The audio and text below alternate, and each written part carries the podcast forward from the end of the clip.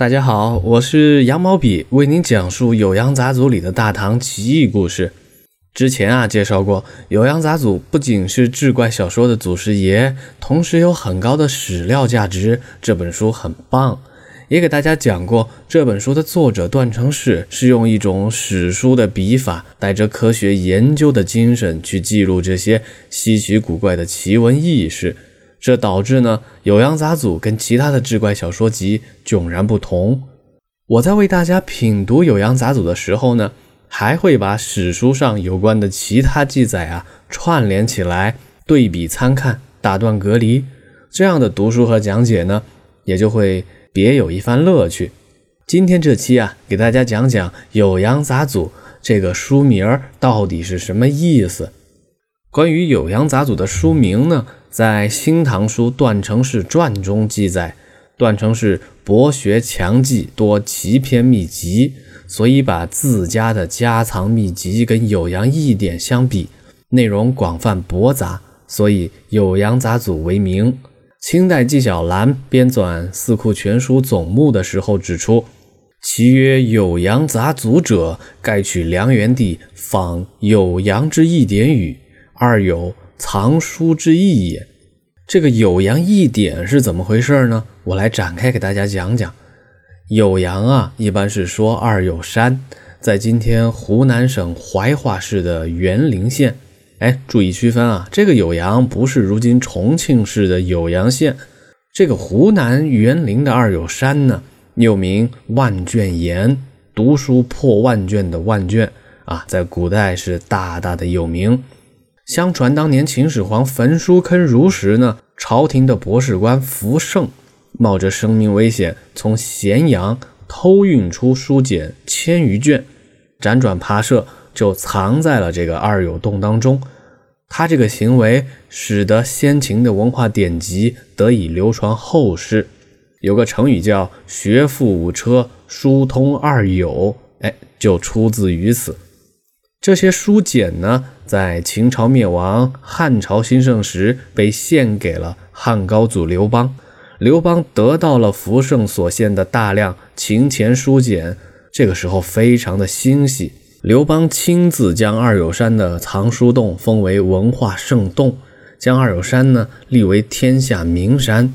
从此，二友山、二友洞都成为天下圣迹，是读书人毕生向往和追求的地方。在秦汉的时候呢，园林属于武陵郡。哎，咱们回忆回忆啊，陶渊明写了一篇千古流传的《桃花源记》，说的是一个渔夫误入桃花源，那里的人呢都是秦朝时候躲避战乱迁移过来的。《桃花源记》开篇的第一句话就是“晋太元中，武陵人捕鱼为业”。咱们想想啊。陶渊明当年写《桃花源记》，脑子里想象那些遗世独立的美好净土，都是在哪个方位呢？正是这个武陵郡啊，都是在这个方向。说完酉阳啊，接着就说说杂祖，这又是什么意思呢？祖呢，是古代祭祀时候盛放牺牲的一种礼器。折主这个词。史书上说是古代祭祀时宴会上的一种菜肴啊，一种大肉块儿。那杂组的意思呢，引申过来啊，就是各种各样菜的拼盘。合起来的意思呢，酉阳杂组的意思就是记录了各种各样知识的文化大拼盘、文化大杂烩。酉阳呢，是运用了藏书的典故，这个很好理解。为什么段成式又要用？折祖这种冷门的典故呢，这里啊又得跟大家展开讲讲。段成式提出了读书的三味说，又称为滋味说。在《酉阳杂祖的序言当中呢，他这么写道：“吾若诗书之谓大耕，始为折祖，子为西海也。至消修鳖，岂容下注乎？”这句话的意思是什么呢？咱们读书人读书啊，就像是在享用美味，像《诗经》《尚书》那些经部的著作，就像是味道跟肉汤一样；史家的著作呢，就像是肉块儿啊。子部的这些图书啊，就像是肉酱，吃这样的菜，读这样的书都是享受，这些也都是正统正经的味道。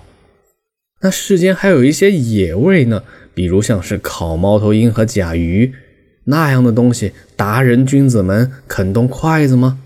在段成式自己看来，这本《酉阳杂俎》就是记录稀奇古怪的野味。也正是如此，我才会为大家解说《酉阳杂俎》的题目，引申过来就是“文化大杂烩”“文化大拼盘”的意思。您看啊，这个小小的书名就值得推敲吧。咱们再来引申一申哈，《酉阳杂俎》这个名字，哎，跟滋味说有关。鲁迅先生小时候读书的学堂叫什么？大家还记得吗？您可能记得哈，那叫三味书屋。